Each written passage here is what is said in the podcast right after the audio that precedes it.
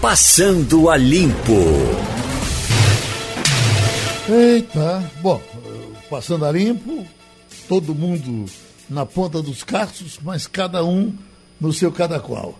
Então, esperem, por gentileza, Igor Maciel, Castilho Romualdo, que já estão todos uh, na linha, porque Mônica Carvalho vem nos dar um recado aqui com relação à mexida que a programação está tendo por conta uh, do coronavírus.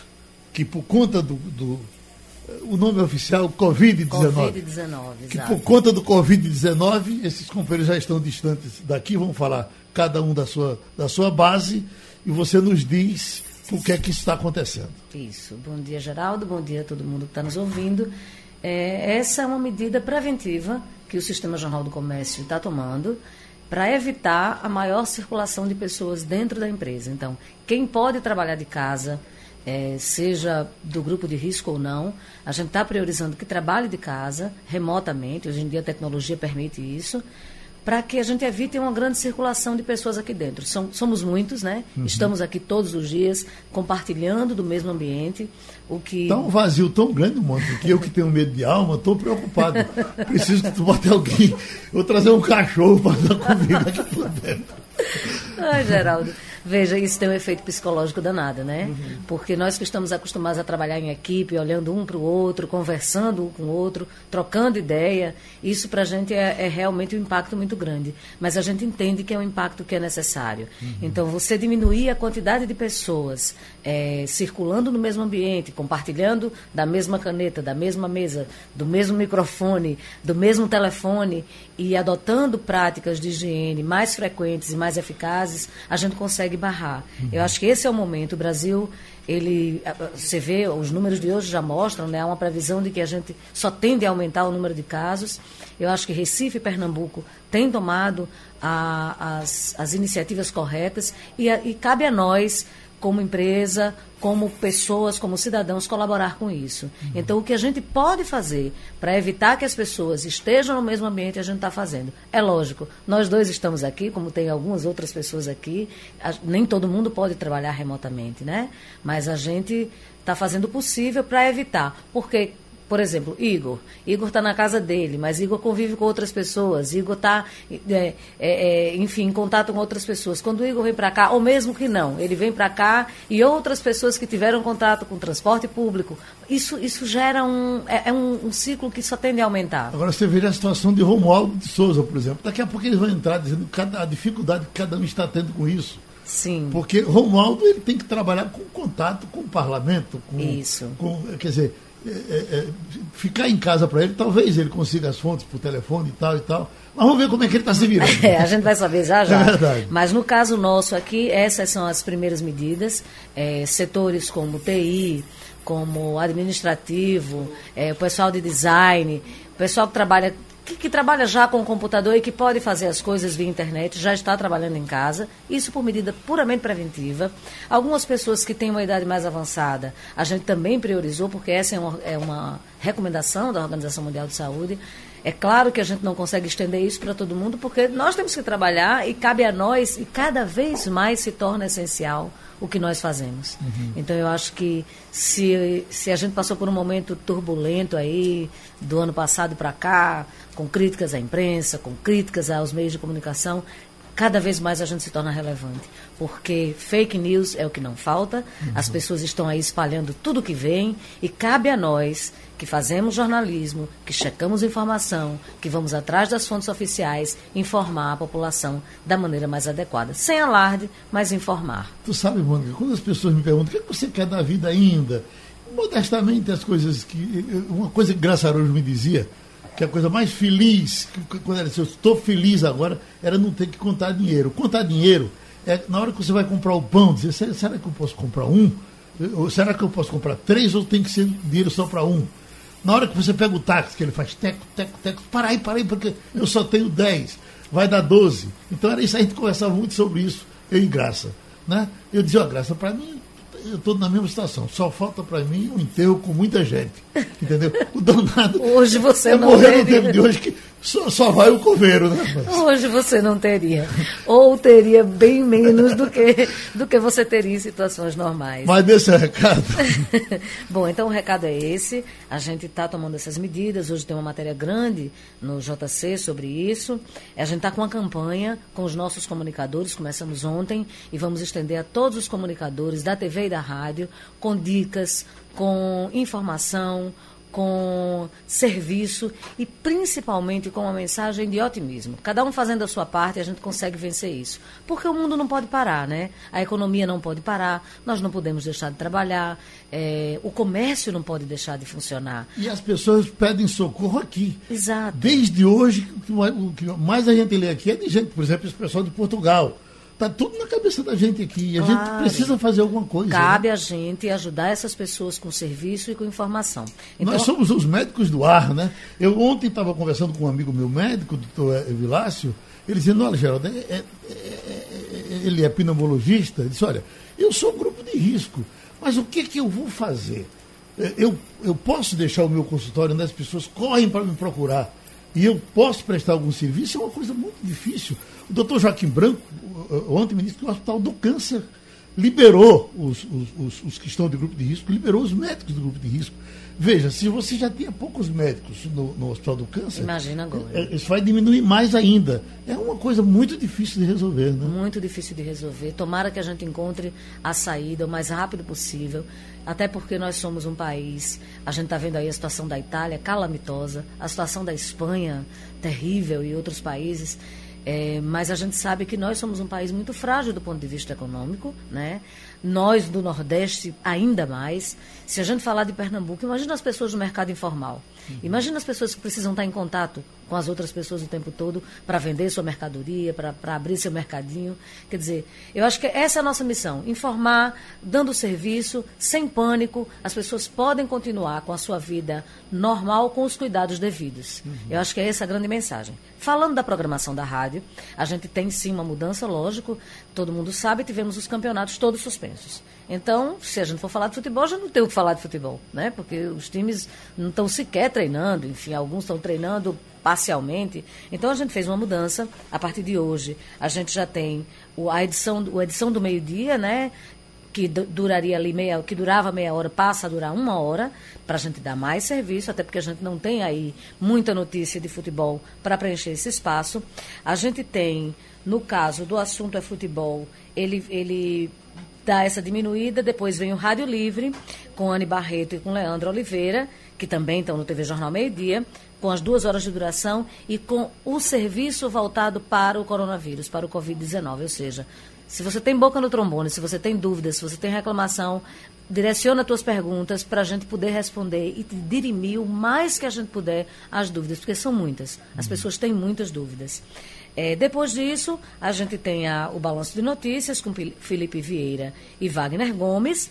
E o Bola Rolando, que tinha três horas de duração, vai ter apenas uma hora. Uhum. Por questões óbvias, porque não temos campeonatos acontecendo. A Voz do Brasil, neste período, e aí a gente não sabe até quando, às 19 horas. A gente tinha uma, uma programação na rádio em que, a depender do futebol, a gente botava a Voz do Brasil para lá, para cá, né? normalmente uhum. para mais tarde, porque existia essa mobilidade, existe essa mobilidade, mas diante dessa situação, a gente coloca aí a Voz do Brasil começando às 19 horas.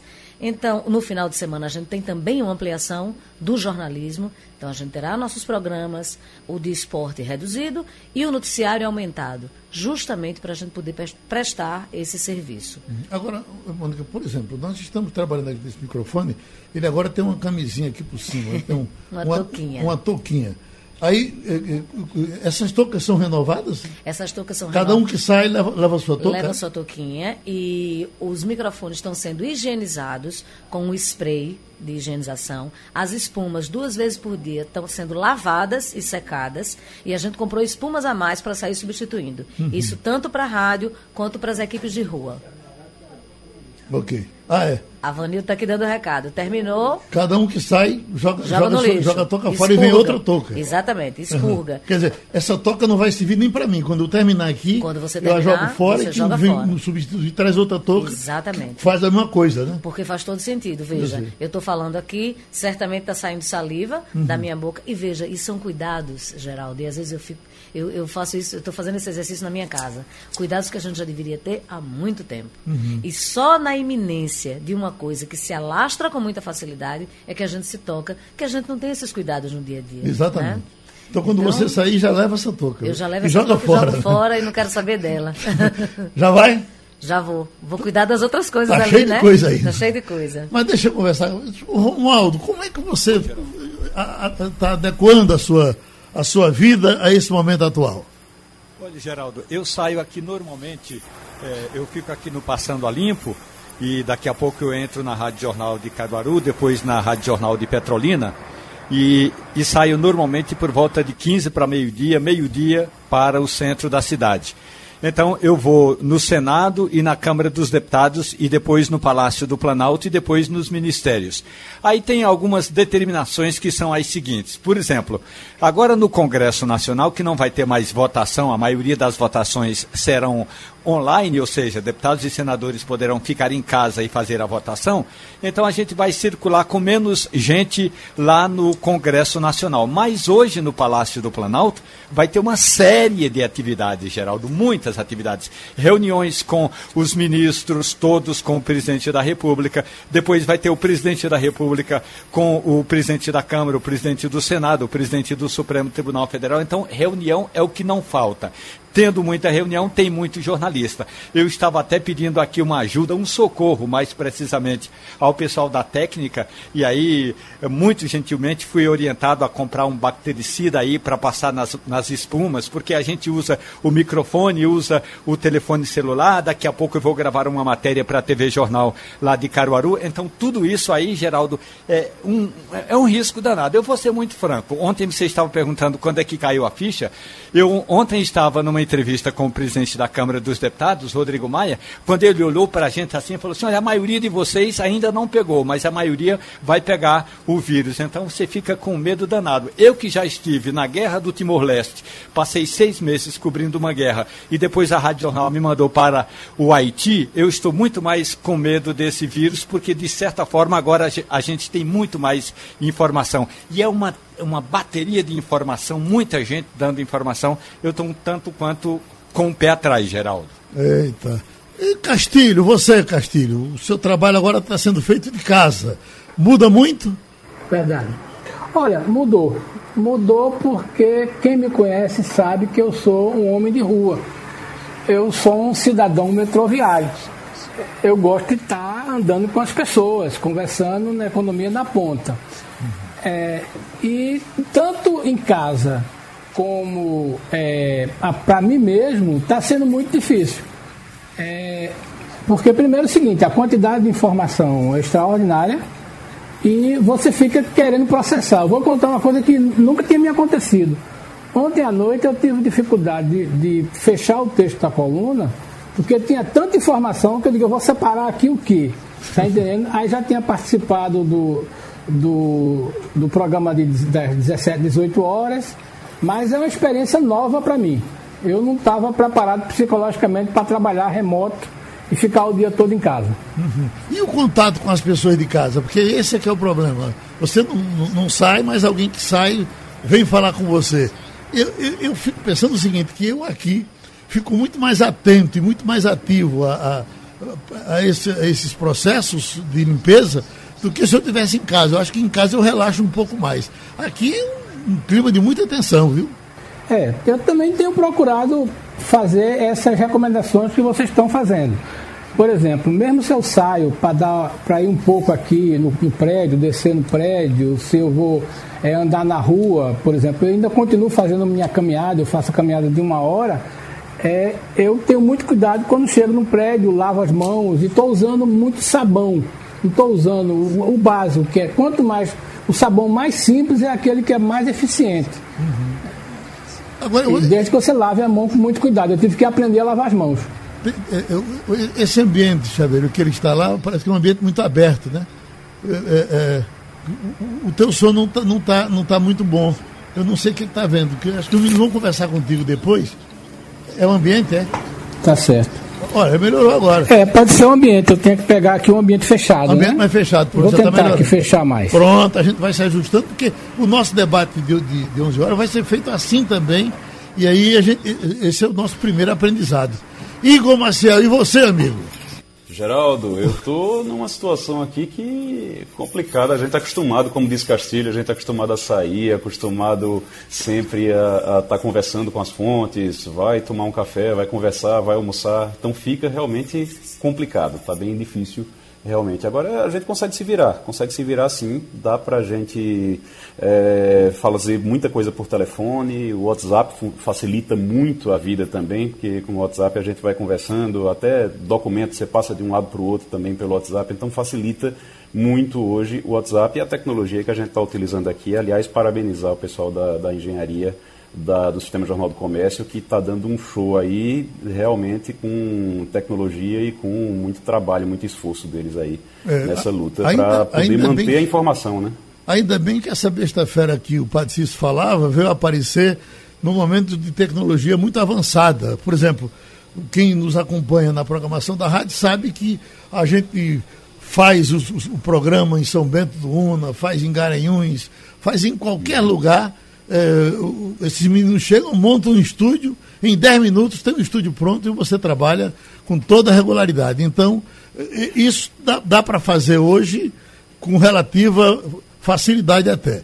Isso há alguns anos atrás, é, se eu, há, há 20 anos me dissessem que isso ia acontecer, eu dizia, você está doido, rapaz?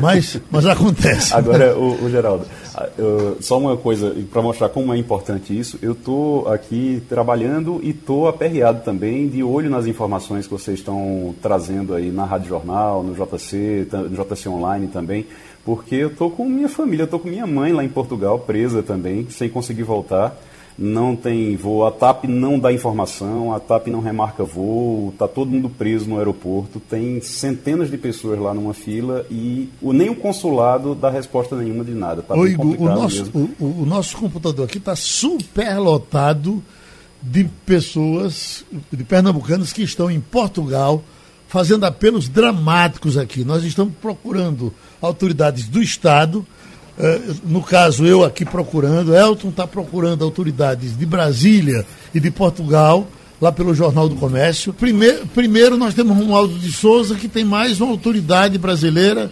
com, contraindo o coronavírus. Romualdo de Souza. Pois é, Geraldo. O ministro do Gabinete de Segurança Institucional, o general Augusto Heleno, que tinha feito o teste na primeira parte dessa onda de contaminação da comitiva do presidente tinha dado negativo, agora deu positivo. O general acaba de informar que deu positivo, que vai ficar em casa de quarentena, e com isso sobe para 17 o total de pessoas que estiveram com o presidente Jair Bolsonaro lá em Miami, nos Estados Unidos, e que foram contaminadas com o coronavírus, incluindo o presidente de Miami, o Francis Soares. Então, tem o general Augusto Heleno, o secretário Fábio Van Garten, a advogada Karina Kufa, tem o senador Nelsinho Trade, o deputado Daniel Freitas e um grupo de parlamentares, eh, desculpe, um grupo de empresários que também esteve naquele jantar lá com o presidente Donald Trump, Portanto, agora eh, a gente imagina assim, olha, Geraldo, se estava havendo uma negação total por aqui, aqui no Palácio do Planalto, com essa história toda, não, não tem, não tem, agora é mais. Ontem, inclusive, o general Augusto Heleno falou para a gente, ainda que à distância, que ele estava tranquilo, que não estava sentindo nenhum, sim, sim, nenhum sintoma, mas queria repetir o teste. Repetiu e agora deu positivo. Portanto, o general Augusto Heleno é a autoridade mais próxima e, aliás, Augusto Heleno viajou no mesmo avião que o presidente Jair Bolsonaro aos Estados Unidos. Por sorte, o, o presidente Jair Bolsonaro não foi contaminado, porque ontem à noite ele divulgou que tinha feito a segunda bateria de testes e aí deu negativo para Bolsonaro, mas hoje deu positivo para o general Augusto Heleno, do Gabinete de Segurança Institucional, Geraldo. Poxa vida, já estamos com o líder empresarial eh, ex-senador, ex-ministro Armando Monteiro Neto. E, doutor Armando, o que mais a gente recebe aqui é apelo de pequenos empresários, de médios empresários, de microempresários, perguntando fazer o que com a gente? Eu lhe perguntei esse pacote que saiu ontem, de alguma forma, favorece essa, essas pessoas ou é preciso acontecer mais alguma coisa? Olha, Geraldo, muito bom dia. É, primeiro, Geraldo, a constatação de que nós estamos vivendo realmente um quadro muito difícil. A extensão dessa, dessa crise é absolutamente imprevisível, mas todos os analistas já apontam que será uma crise de imenso impacto na economia. Você tem impacto do lado da oferta pela desarticulação da produção em algumas cadeias produtivas e do lado da demanda, porque as pessoas deixaram de circular e não consomem, o setor de serviço está praticamente parado, portanto é algo muito grave. Nesse momento, Geraldo, eu acho que tem que se adotar medidas ousadas. Veja o que é que o mundo está fazendo. Os Estados Unidos e os principais países da Europa estão injetando 2 trilhões, o equivalente a quase 2 trilhões de dólares nas suas economias. Então, nesse momento, o Brasil não pode imaginar que vai sair dessa crise com medidas tradicionais de contenção na área fiscal. Tem que gastar. Nessa hora, o Estado tem que gastar. É claro que tem que ter pontaria, tem que focalizar esse gasto. Eu me preocupo duas, é, dois setores, Geraldo. O que você falou dos micro e pequenos empresários, sobretudo da área de serviço, que estão nesse momento praticamente vendo o seu faturamento ir ao chão, sem faturamento Portanto, o governo tem que combinar várias medidas: suspensão de pagamento de tributo, uma, uma linha de crédito muito mais ampla do que essa que foi divulgada, porque 5 bilhões de reais não é nada para você, considerando é, a dimensão desse setor da micro e pequena empresa no Brasil. Portanto, precisa mais linhas de crédito, ampliar essas linhas de crédito de maneira significativa mas precisa também, Geraldo, atuar do outro lado, que é garantir uma renda mínima para as pessoas. Porque a economia nada mais é do que, nada mais deve ser do que olhar as pessoas. As pessoas é que consomem, as pessoas é que decidem os investimentos, portanto tem que chegar a elas. E nesse sentido, o setor, o setor informal da economia precisa ser alcançado pelas medidas liberar fundo de garantia, antecipar pagamento de 13 terceiro dos aposentados, antecipar abono, tudo isso é importante porque injeta recursos. Mas nós temos que olhar aqueles que estão na informalidade, que não têm renda oficial, consequentemente não, pode, não podem ser beneficiados por essas medidas. Então veja que até nos Estados Unidos o governo está dando uma injeção direta, quer dizer, colocando dinheiro na mão das pessoas.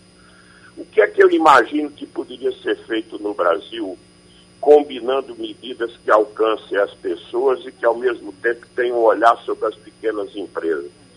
Com relação às pessoas, eu acho que uma medida que se impõe logo é pegar essa fila que está no Bolsa Família e colocar essas pessoas para dentro do programa. Tem 3 milhões de pessoas que estão aí na fila. Portanto, tem logo que colocá-las para dentro do programa, Geraldo, porque essas pessoas é, são, em grande maioria, pessoas que estão sem renda, sem renda alguma nesse momento. Por outro lado, o governo estuda aí, por exemplo, pagar um voucher, como os Estados Unidos estão fazendo, uma ajuda direta às pessoas. E com relação ainda às micro e pequenas empresas, para manter os empregos formais também no setor de serviços, eu acho que uma medida também que pode segurar um pouco os empregos é a ampliação do seguro-desemprego. Você suspende o contrato de trabalho durante um período, mas coloca essas pessoas é, em condições de receber o benefício que é o seguro-desemprego. Então, eu acho que até agora as medidas têm um alcance limitado, é preciso ampliar os gastos, usar nesse momento o Estado para colocar dinheiro na mão das pessoas E nesse sentido geral, dessa medida que o governo adotou ontem, e solicitar ao Congresso é, que decrete a calamidade pública, eu acho que ela é importante, porque, primeiro, é uma medida que está prevista na própria Lei de Responsabilidade Fiscal, no artigo 65. Segundo, como vai haver queda na arrecadação do governo, se essa medida não fosse adotada, o governo teria que contingenciar gastos pela, pelo, pelo que dispõe a própria Lei de Responsabilidade Fiscal. Ora, numa hora dessa, contingenciar gastos seria ir na contramão. Portanto, é preciso que se decrete o estado de calamidade pública, que se aprovem créditos extraordinários para gastar mais na saúde e para fazer programas de renda mínima para a população nessa hora, sobretudo para sustentar minimamente a renda dos setores informais e na, naqueles setores que estão realmente, nesse momento, mais atingidos pela crise. Pronto, doutor Armando, eu queria eh, eh, pedir aos meus amigos do Passando a Limpo que ficassem, eh, deixassem para falar depois, porque a gente está com o dia muito corrido aqui e o doutor Armando, a gente já está programando um debate para o senhor vir com, com, com mais tempo e a gente juntar outras pessoas para tratar desse assunto que é da maior importância, tá certo? Tá certo, Geraldo disponha. Um grande abraço a todos. Eu estou vendo aqui uma nota oficial do Clube das Pais, comunicando que show gafieira uh, até que essas coisas se resolvam em cima do, da questão do Covid-19. Portanto, o Clube das Pais tomando essa decisão de comunicar ao pessoal que a dança parou uh, enquanto se espera um momento mais adequado para voltar ao convívio normal das pessoas. Agora, está parando também um hospital importante. Eu estou com o doutor Paulo Tasso, um dos proprietários do Hospital de Olhos Santa Luzia, e vem a informação. Como é que o hospital pode parar, doutor Paulo? Oh, bom dia. Bom dia. Bom dia, Geraldo. Bom dia a todos da mesa aí, da frequência AM e aí da. Nós decidimos parar, porque a semana passada a gente tinha uma visão míope do problema. E você lembra que estava no almoço um, um, cientista falando de uma reunião que, que teve, que esse vírus vinha com muita força, aí o outro rebatido dizia, não, ele é cardiologista, ele não entende muito, ele ficava na dúvida, ele não sabia se, se ia na corrente dos alarmistas ou não. Mas chega a uma conclusão que para defender, proteger os nossos pacientes e nossa equipe de funcionários, são 250 funcionários, que vai ter que pegar ônibus, metrô, contato com o paciente. Então nós decidimos fechar a parte diretiva, cirurgias. Então, sexta-feira eu tenho seis cirurgias, segunda-feira eu tenho umas oito cirurgias. Já foram suspensas, porque nós melhoramos nossa visão e estamos vendo que o negócio é muito sério. Semana passada, para você ter uma ideia, é, Catarina, minha esposa, ligou dizendo, Paulo, eu estou com medo daqui, é, da imunidade de, de, meu filho, né? Ele tem imunidade baixa. Eu disse, Catarina, que bobagem, Catarina. Vai na farmácia, compre uma vitamina C e dê umas duas gramas aí, que não fizer bem, mal não faz. Ela disse, Paulo, todas as prateleiras estão vazias. Eu fui no Walmart, fui no Walgreens, fui no Papos, fui no Target, não tem nada, não tem uma vitamina C. Aí eu disse, Nara, isso aí é a cultura americana de armazenamento, porque é o país que vive uma guerra aqui, uma acolá, problema de terremoto, problema de furacão. Se preocupe não. Eu disse, eu só acredito se a Disney fechar, a Universal fechar. Quando foi na tarde, ou no outro dia, ela postou um, mostrando que a Disney da Califórnia estava fechada. Em 65 anos, ela só fechou três vezes, que foi na morte do presidente Kennedy, John Kennedy, num abalo sísmico na Califórnia e no 11 de setembro, na, no, no atentado terrorista ao Trade Center, nas Torres Gêmeas. E agora, aí eu vi que a gente sentiu que o negócio é sério e não é brincadeira não, porque a gente está vendo a Itália e o povo sofrendo com falta de ar e não ter um material para entubar mais, um hospital para ir. Então a gente decidiu fechar. Decidiu fechar e ficar só com emergência, curativo. Eu vou todos os dias para ver os pacientes, ver os curativos, tirar ponto, mas para o público a gente vai fechar. Só urgência mesmo. É, essa é uma decisão do Santa Luzia que eu estava vendo a nota oficial do ROP, que está na mesma linha, né? É, e, e, vai por aí. Você imagina os hospitais parando, né? É, e quando eu vi você fazer, mostrar no vídeo que vai, vai falar de casa, vai abrir um estudo em casa, você veja a gravidade. Não é? Porque é uma coisa séria. A gente tem que ver.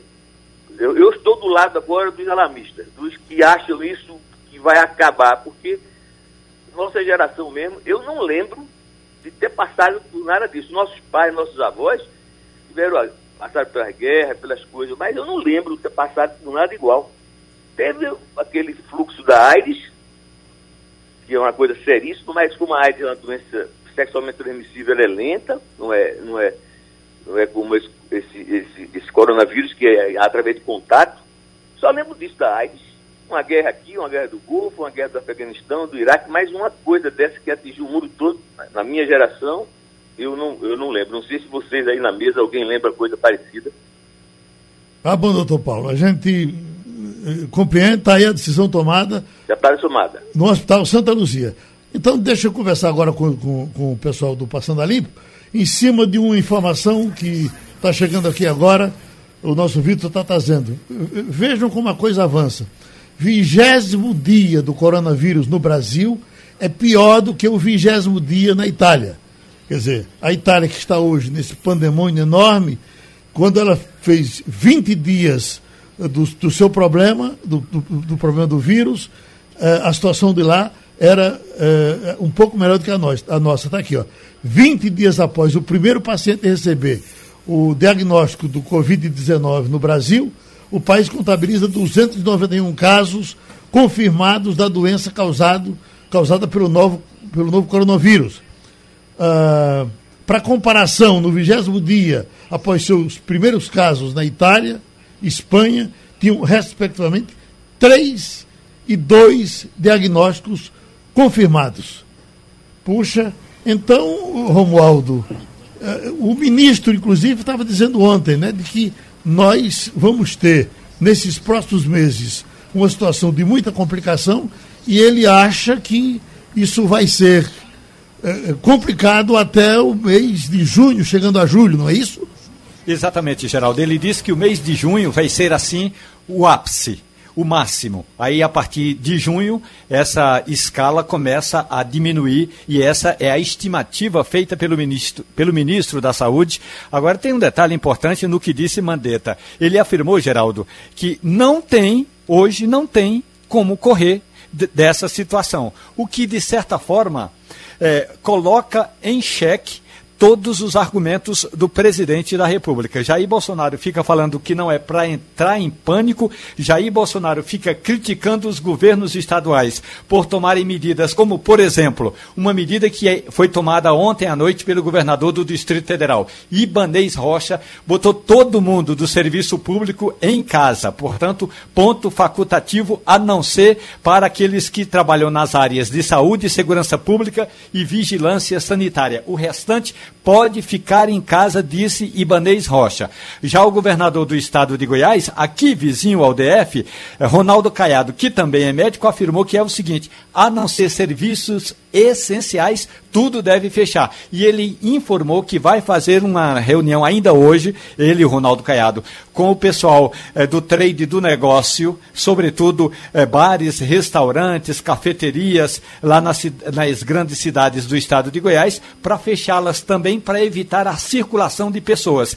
E aí, se o ministro da Saúde diz que a gente vai agora entrar numa curva ascendente, portanto, de subida do número de casos, e esses casos só vão começar a cair lá para o mês de junho, o presidente da República, ao próprio eh, ministro Mandetta, tem dito que é preciso dar uma segurada no discurso de alarmismo. Mesmo o presidente tendo dito ontem, não é, Geraldo, que de certa forma há uma histeria, o próprio presidente da República à noite mandou um decreto para o Congresso Nacional, esse decreto que trata exatamente aí do estado eh, de segurança, de, desculpe, de emergência, repetindo, o estado de emergência, e aí o Congresso Nacional deve votar de hoje para amanhã, o que facilita ah, o cumprimento da lei de responsabilidade fiscal. Por outro lado, o mesmo Jair Bolsonaro, ontem e hoje pela manhã, telefonou para o presidente da Câmara, o presidente do Senado, o presidente do Supremo, o ministro José Múcio, que é o presidente do Tribunal de Contas da União,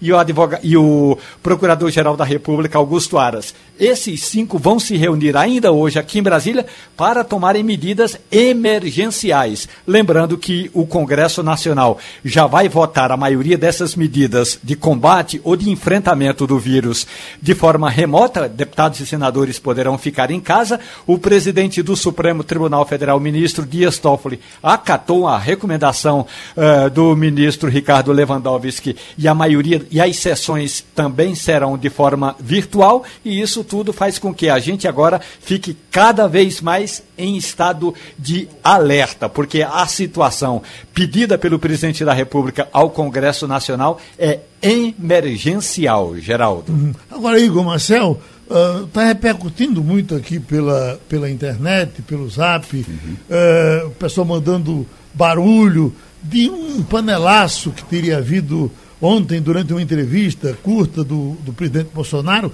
justamente pelo descontentamento de algumas pessoas com esses gestos com relação ao coronavírus. Você chegou a, acompanhar alguma coisa desse panelaço? É, a gente acompanhou sim ontem nas redes sociais, é, a gente viu muito isso. São Paulo, Rio de Janeiro e Brasília tiveram o que eles chamaram de panelaço antecipado contra Bolsonaro, que já vinha sendo marcado um panelaço, na verdade, para o dia de hoje era para o dia de hoje às oito e meia da noite. Então, oito e meia da noite hoje, todo mundo iria para rua, para as varandas, para fazer barulho, bater panela em protesto a Bolsonaro.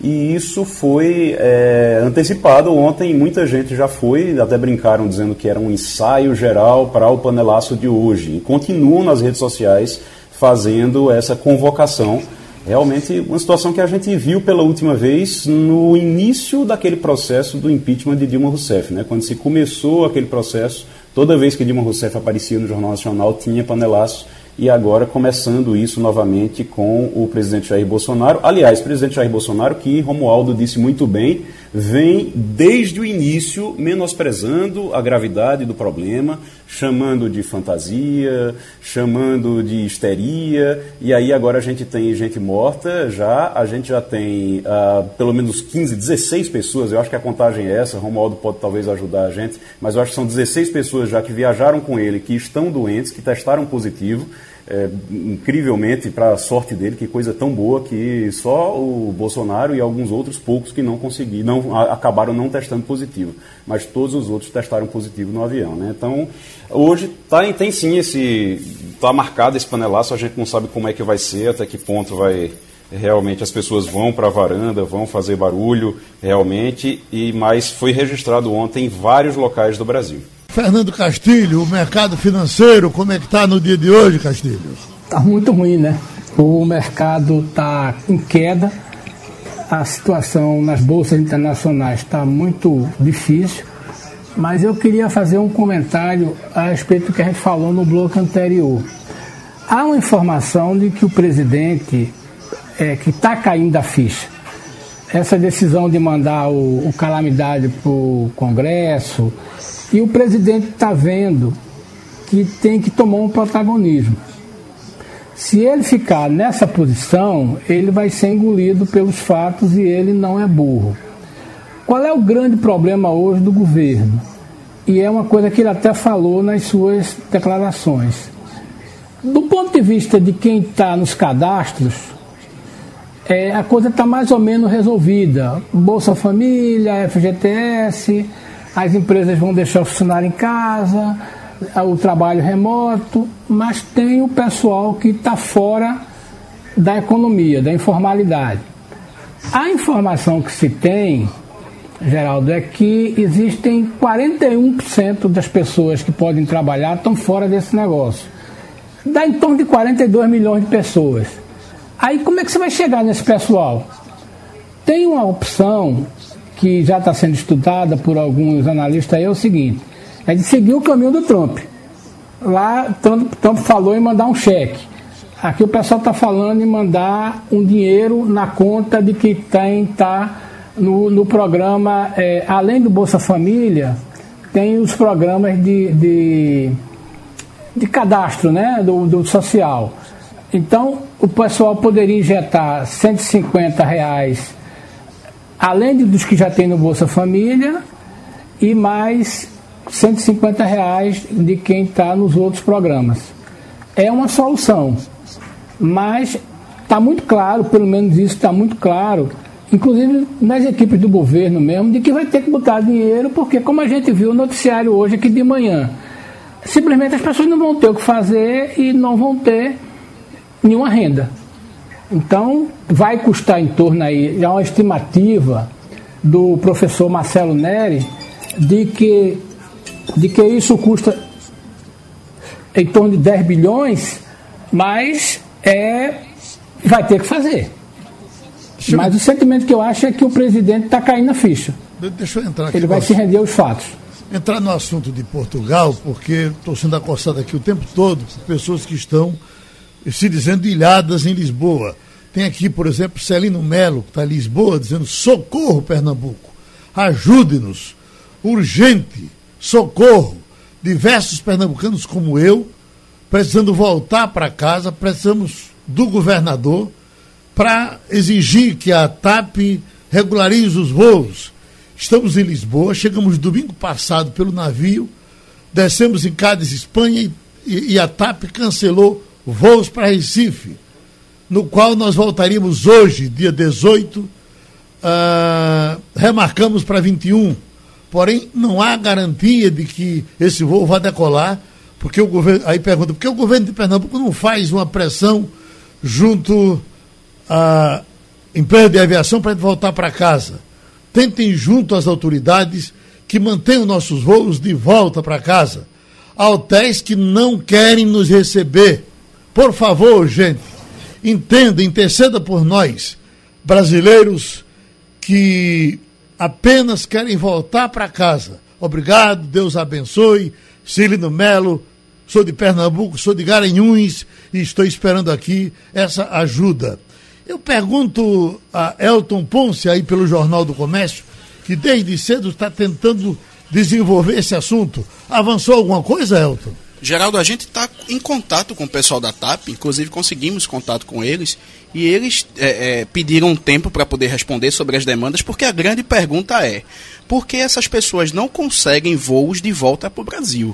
É, elas estão tentando, estão tentando remarcar passagem, tentaram inclusive algumas pessoas voos para Fortaleza, não só para o Recife, e não conseguem. A última, o último posicionamento do pessoal do Itamaraty é de que essas pessoas procurassem a embaixada, que eles informaram que estavam prestando a assistência que estavam acompanhando, mas essa assistência que o Itamaraty forma que está prestando não está dando vencimento, né?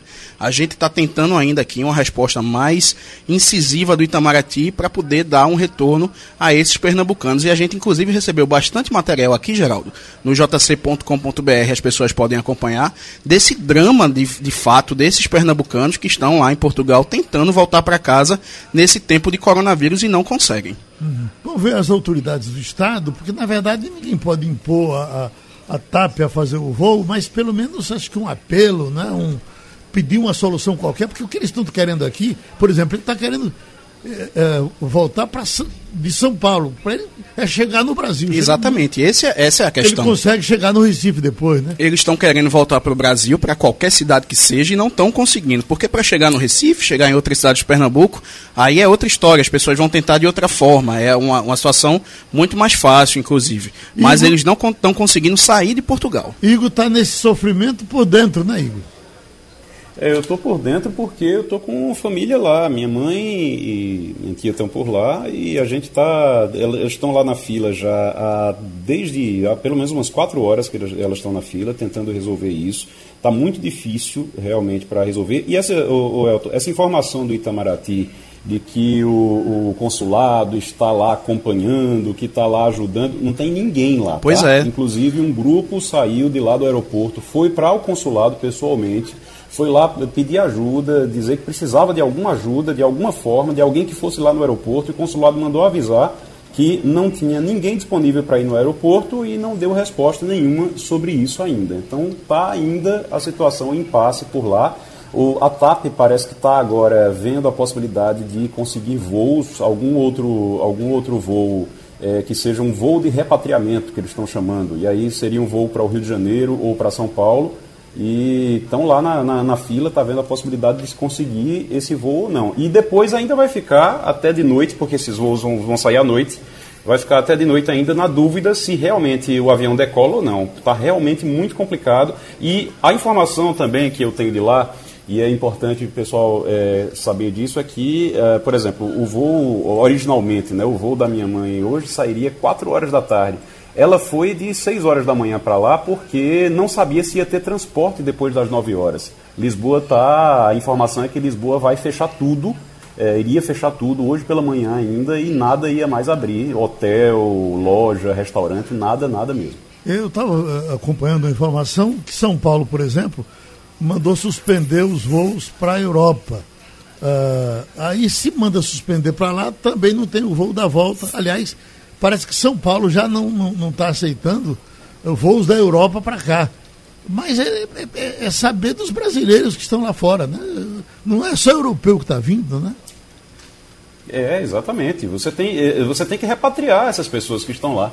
É um absurdo que ninguém se, se comprometa com isso. Quando você diz que vai fechar, você fecha, tudo bem. Fecha os aeroportos, você não vai receber estrangeiro.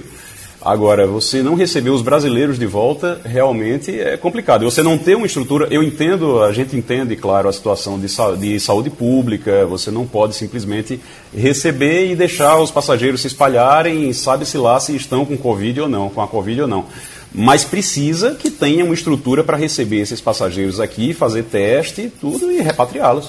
O Igor e Geraldo, e a gente precisa, acho que, cobrar também um, uma resposta mais incisiva do pessoal do Itamaraty. Uhum. Inclusive, é, muitos relatos dos pernambucanos que estão lá, como o Igor falou, te, é, as pessoas foram pessoalmente e não conseguiram contato. O pessoal está tentando ligar no telefone que foi disponibilizado e também não consegue contato. A, até a gente da imprensa está tendo dificuldade de falar com o Itamaraty, então é, é, é seguimos tentando aqui um contato com o pessoal lá do Itamaraty para ver um posicionamento mais definitivo sobre a situação desses brasileiros, desses pernambucanos que estão presos lá em Lisboa, não conseguem voltar para casa. Romualdo, tem deputado de Pernambuco por aí, acho que você, com contato com eles, pode ver se os deputados, os senadores, Fernando Bezerra Coelho, né? Se eles podem entrar em ação para uh, eh, resolver o, dar um, uma solução mínima para essas pessoas? Olha, pois, Geraldo, ontem quem passou muito rapidamente ali no, no Salão Verde foi o deputado eh, Fernando Bezerra Coelho, o filho, mas o líder, o Fernando Bezerra, o pai, estava acamado ah, até é. o último fim de semana. É, agora, eu posso dizer o seguinte: ele está em, reportagem... tá em quarentena, né? Está em quarentena, uhum. embora tenha informado que não é o coronavírus. Agora, a nossa reportagem entrou em contato é, pa, no Itamaraty, tanto com relação à situação dos brasileiros lá em Portugal, como os brasileiros que estão em Buenos Aires. E no caso de Buenos Aires, a Embaixada do Brasil, ao contrário é, do consulado lá em Lisboa, pois lá em Buenos Aires a, a Embaixada do Brasil foi atrás dos brasileiros que estavam num cruzeiro, é, arrumou, ou pelo menos pegou no braço de cada um deles, levou, ajudou no desembaraço, que é aquela coisa de passar na Polícia Federal, na Polícia Aduaneira, e ajudou a liberá-los para embarcar de volta para o Brasil. O Itamaraty informou que, abre aspas, estamos acompanhando atentamente a situação dos brasileiros, não apenas em Lisboa, Portugal, mas em toda a Europa, e essa é a resposta do Itamaraty por enquanto. Uhum. Bom, vamos, vamos esperar que okay. isso atisse um pouco mais. Eh, tem outro aqui, ó. Alexandre, gostaria de levar. Não, isso aqui já é outra coisa. É, César Nascimento, está em Lisboa. Estou em Portugal, estava no navio soberano. É, estou no aguardo de um contato do pessoal da rádio com a Embaixada de Portugal. Bom, vamos dizer que esse contato vai continuar sendo tentado, o esforço continua sendo feito aqui. Não é isso, Elton? Aí pelo Jornal do Comércio também. Isso, seguimos aqui tentando o pessoal da Embaixada e tentando o pessoal da TAP. A gente está aguardando posicionamento, contactamos eles, tivemos um retorno sobre esse contato e estamos esperando que o pessoal da TAP nos dê um retorno a respeito dos voos desses brasileiros, desses pernambucanos que estão lá em Lisboa. Lembrar para os políticos de Pernambuco, deputados, governo do estado, eles estão cobrando, inclusive, uma ação do governador, um, uma interferência nisso. Prefeito eh, eh Geraldo Júlio, estamos até tentando um para botar no ar e não conseguimos até agora para que eles saibam desse problema e também vejam se pode entrar em ação e resolver alguma coisa. Tem alguém chamando? Oi, Castilho. Tem eu. É, é o seguinte, eu estou com uma informação agora que foi passada pela senhora Aline Pires. Ela diz o seguinte, que há uma estimativa de que ao menos 2 mil brasileiros é responsável por em torno aí de uns oito voos estão nessa fila. O problema é o seguinte, é que há restrições até mesmo de você estar no aeroporto. Então, por exemplo, a administração do aeroporto não está permitindo que as pessoas fiquem no balcão da TAP. Então, é, a situação do Brasil é mais dramática porque nós temos, em média, 12 voos por dia. Então, muita gente voltou. Então, nós estamos falando aí o seguinte: existem pelo menos 2 mil ou 4 mil brasileiros que precisam voltar. Então você vai precisar de pelo menos uns oito aviões para trazer esse pessoal. E numa situação em que as pessoas, os portugueses, estão cuidando deles. Então ontem à noite já não foi permitido os brasileiros ficarem dentro do aeroporto. Então eles ficam, mas há uma restrição. Então é uma situação bastante dramática, mas a gente está falando aí, Geraldo, de um avião não. Nós estamos falando aí de cinco ou seis aviões, porque existem pelo menos hoje, querendo voltar para o Brasil, em torno de 4 mil pessoas. Puxa! É uma situação bastante complicada. Porque se você contar o seguinte, um avião em média tem 300 lugares. Se for aí 2 mil pessoas, dá seis aviões. Então, essa é uma situação. E nós estamos falando desse problema de Lisboa. De, agora. estamos falando de Lisboa e, e outras partes do mundo, uh, Romualdo acabou claro. de citar a Argentina, é. estão também enfrentando o mesmo problema, né? É. No caso de Lisboa é um pouco maior porque o fluxo no Brasil é muito grande. Sim. É, então, você tem voos de, de, de, de Belém ao Rio Grande do Sul para Lisboa todo dia. Uhum. É a rota mais rentável da TAP. Ironicamente, ela não vai dar essa atenção agora. Pronto, vamos continuar correndo por aqui. Elton Ponce está no plantão, o pessoal aqui da redação também. E durante a programação a gente vai tratando desse assunto, porque terminou o Passando a Limpo. Passando a Limpo.